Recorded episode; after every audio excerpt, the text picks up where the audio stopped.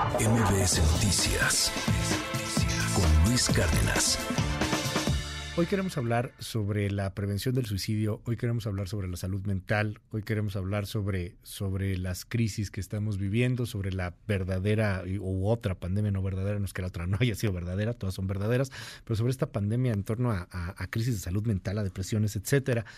Eh, para mí es un, un gran privilegio poder platicar con el doctor Rodrigo Corona, a quien sigo eh, pues en sus redes sociales. Eh, de verdad que creo que haces una labor formidable, doctor. Este, ayudas a la gente, platicas con ellos, te dedicas en, en alma a, poder pues llevar a cabo esta tarea de apoyo en una crisis de salud mental que estamos viviendo en México y en el mundo. Y te lo digo de corazón, es un honor tenerte en este espacio con toda la admiración. Gracias, doctor. ¿Cómo estás? Buen día. Muy buenos días. Gracias a ti por la invitación y por darnos la oportunidad de compartir con tu auditorio. A lo mejor yo estoy exagerando, pero yo creo que si hay una crisis de salud mental o no hay una crisis de salud mental, lo leo por todos lados, veo que hay mucho no diagnosticado. ¿Hay o no hay?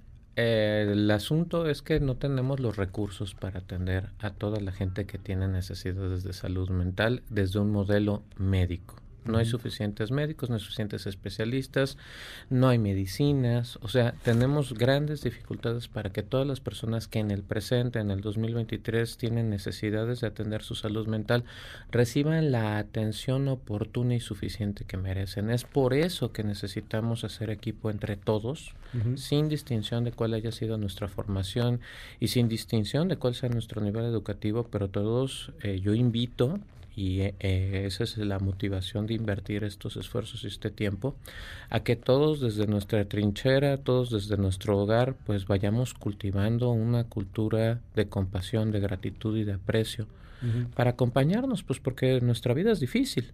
Entonces, para muchas personas, ante la tremenda cantidad de eh, crisis y se puede percibir de pronto carencia de soluciones a la mano ante la crisis climática, ante la dificultad para acceder de pronto a niveles de vida que consideraríamos deseables o aceptables. Para muchos jóvenes puede resultar muy complicado y desesperanzador su porvenir. Esto pues se ha visto en otras culturas, particularmente en las culturas orientales ya desde hace varias décadas que si no se alcanza cierto nivel de perfección, pues es una salida hasta honrosa el atentar contra la, propia vida o el exilio, que el exilio es una, muerte, una forma de muerte eh, social. En nuestro país, aquí en Latinoamérica, yo tengo una hija de 10 años y pues me toca ver pues cuáles son las angustias y las ansiedades que ellos tienen. Y medio en broma ellos hablan de cómo escapar de la TAM, de cómo escapar de Latinoamérica. Y lo vemos en las noticias todos los días en la crisis de los migrantes, de cómo eh, deciden correr grandes riesgos, casi, pues sí, arriesgando el físico, casi suicidas, pero para tratar de acceder a a la paz, a niveles de vida más satisfactorios. Entonces, ¿cómo podemos nosotros apreciar más la vida y eh, encontrar un sentido para alcanzar un día más, un día a la vez? Eh, la Organización Mundial de la Salud tiene esta campaña en lo que llamamos septiembre amarillo, que es cada año septiembre es el mes de tomar conciencia y de prevenir el suicidio. Déjame decirlo a tu audiencia, a título personal, eh, no hay forma de prevenir un evento de suicidio, no hay forma de prevenirlo porque en el momento en que tú empiezas a tomar las medidas de identificar a las personas que tienen alto riesgo para consumar suicidio, entre los cuales mis colegas han hecho una gran labor de difundir sexo masculino, acceso a armas de fuego, acceso a planes que tengan posibilidades de ejecución y de éxito, eh, anuncios previos mujeres, consuman más el suicidio, lo intenta más el sexo femenino, pero por aspectos que se han discutido durante muchos años y tienen que ver el género. Eh, sexo femenino lo intenta más, pero sexo masculino lo consuma con más. frecuencia porque es más violento, es más suele ser más exitoso. La Organización Mundial de la Salud nos da un hashtag para unirnos a más información al respecto, que es el hashtag acompañar previene, pero no se puede prevenir un episodio, porque en el momento en que tú distingues a la población entre los que tienen alto riesgo y menos riesgo y empiezas a dirigir tus recursos a los que tienen un alto riesgo, dejas descubiertos a los que tienen un riesgo mediano, un riesgo bajo. Y a veces estos son los que consumen el suicidio. Entonces es un cuento de nunca acabar. Y no hay una guía, ¿no? Es así como eh, algo que, que, esté claramente identificado de quién puede llegar a cometerlo o no. Hay, hay mucho mucho dolor en silencio, hay mucha gente que no dice nada, que parece que está perfectamente bien y de repente lo comete. yo yo tengo este dicho muy personal de que la persona no es el perfil, ¿no? Muchas veces las fotos que nosotros vemos en redes sociales, sí, claro.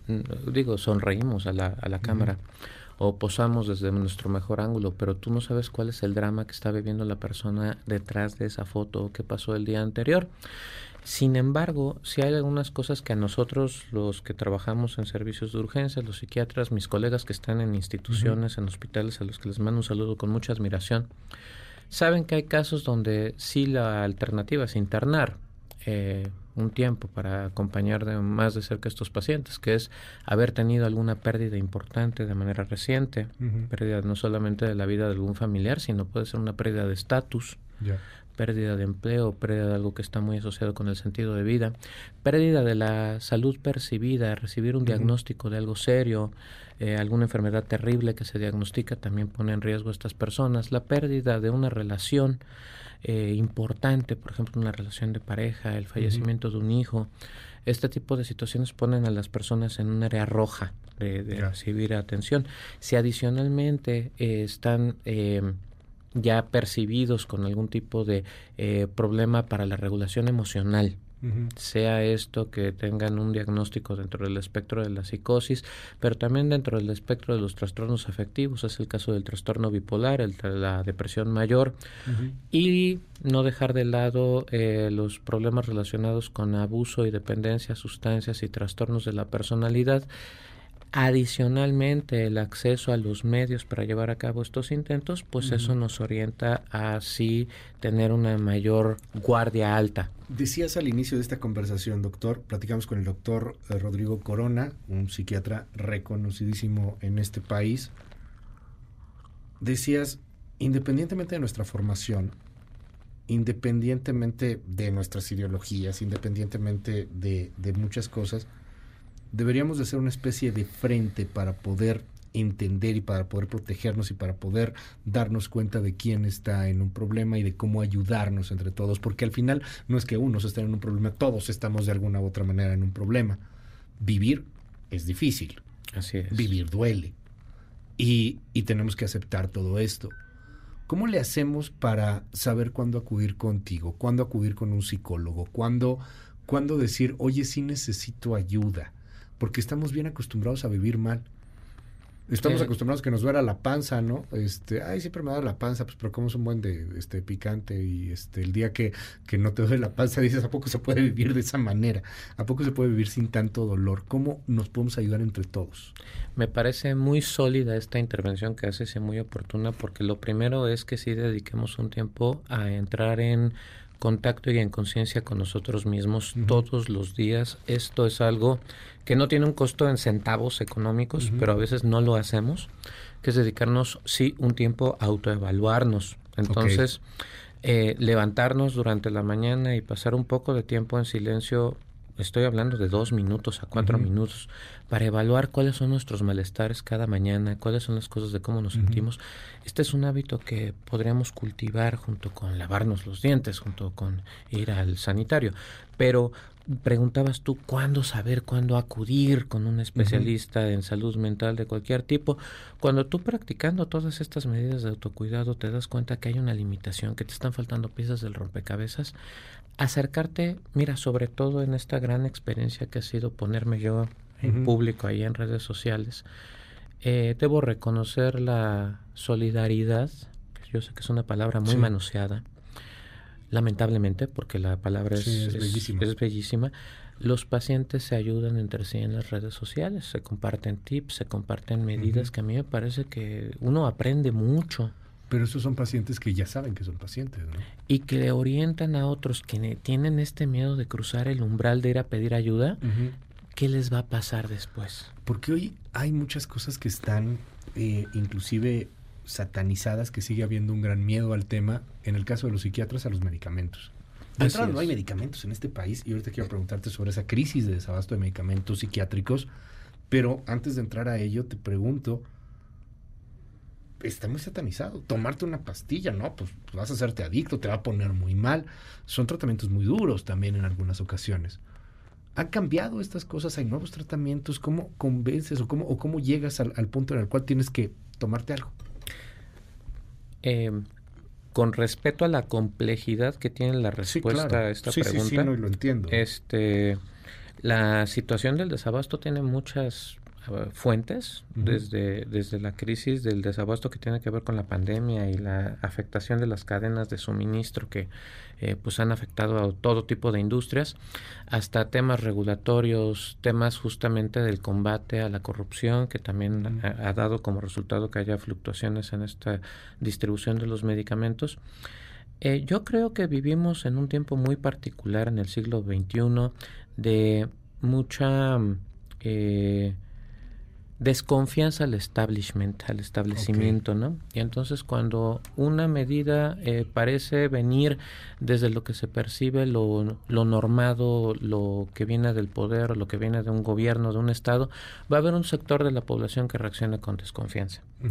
Adicionalmente, pues es verdad que en décadas pasadas utilizábamos medicamentos con grandes efectos secundarios y que para que se evapore, digamos, la noción que se tiene eh, en estigma respecto a un tratamiento hay que dejar pasar muchos años. Eh, decía el doctor de, Ramón de la Fuente, por el que está nombrado el Instituto Nacional de Psiquiatría, él decía en clases que había que pasar, dejar a dejar pasar hasta tres generaciones, imagínate, para que... Tres generaciones. Porque lo que tú le escuchas a tus abuelos lo consideras verdad. Sí, claro. Entonces, para que una idea deje de ser vigente, la tienes que dejar de escuchar de las personas en quien confías, que en este caso serían, podrían ser los, abuelos. decían, si vas al psicólogo o al psiquiatra estás loco. Así es, y ahora dice, dice mi cuñada en broma, que ahora lo que significa es que tienes dinero, ¿no? Pero... eh, en el presente tenemos eh, nuevos abordajes de tratamiento, estamos en, una, en un nuevo umbral de hablar de neuromodulación, de hablar de estimulación con corriente directa, de hablar de estimulación con eh, terapia magnética transcraneal, de utilizar nuevos mecanismos de acción eh, en forma de medicamentos intravenosos, intranasales, que ya no es tomar medicamento todos los días, medicamentos de depósito. Y auxiliarnos de las tecnologías de la información a las que tenemos acceso también para combatir fobias, eh, problemas de conducta. El asunto es tomar la responsabilidad, tomar las riendas en las manos de que cada uno está en un sendero personal de automejora y que muchas veces lo que uno ve como un padecimiento de la salud mental es un llamado heroico a resolver algo de nuestra vida. Déjame ir algunas eh, preguntas de nuestro auditorio, doctor. Eh, nos dicen por aquí, en el caso de, de, adolescentes, o sea que uno ya es adulto, pero en el caso particularmente de adolescentes, nos pregunta aquí, ¿cómo puedes buscar ayuda? ¿Cómo sabes que un adolescente necesita o no necesita ir a un psicólogo o a un psiquiatra? Yo pensaría que por default los adolescentes siempre necesitan de nuestra ayuda. O sea, sí, porque un adolescente vive una situación bastante confusa. Tiene el cuerpo de un adulto, se le hacen demandas de adulto, pero no tiene de pronto los recursos para enfrentar la vida adulta porque por otro lado es muy inconveniente tener en casa a un nuevo adulto que quiere demandar sus derechos. Sí, por supuesto. Entonces, eh, eh, vemos mucho eh, en nuestro ambiente la infantilización de los adolescentes que llegan de pronto a los 21 añitos y no saben tomar el teléfono para pedir una cita para un doctor. ¿No? Entonces, eh, a la par que nosotros queremos que los adolescentes asuman más responsabilidades y puedan cumplir con obligaciones, pues es normal que empiecen a demandar sus derechos. Y en la medida en que nosotros queremos eh, hacernos la vida fácil, haciendo que les dure un poquito más la infancia, pues los vamos inutilizando, ¿no? Entonces, lo que antes hablaban mucho en los medios de eh, el abuso por sobreprotección, ¿no? Yo creo que es muy importante, si nosotros no tenemos el hábito de estar en contacto con nuestras propias emociones y con, nuestros propios pensamientos, mucho más hemos dejado que se normalice que el adolescente esté pasando su tiempo libre expuesto a redes sociales. Es muy importante tener espacios de convivencia donde podamos compartir cómo es nuestra experiencia de vida todo el tiempo con estos adolescentes y ahí es donde de pronto si un adolescente se está aislando, está pasando mucho tiempo eh, con el celular, le vemos angustiado con cambios en sus motivaciones de manera muy súbita, pues podemos acercar y escuchar. Ahora a muchas personas les duele escuchar. A muchas personas se resisten a que eh, si de por sí la vida es difícil, eh, escuchar cómo es la realidad de otro puede resultar muy dolorosa cuando viene con juicios. Por eso hablamos ahora mucho de la compasión, de entender que todos estamos en esto juntos y que todos de alguna manera estamos tratando de resolver la vida. Podemos hacerlo en equipo. Doctor, muchas gracias por estar con nosotros. Eh, se nos fue el tiempo muy rápido, se me quedan muchas preguntas.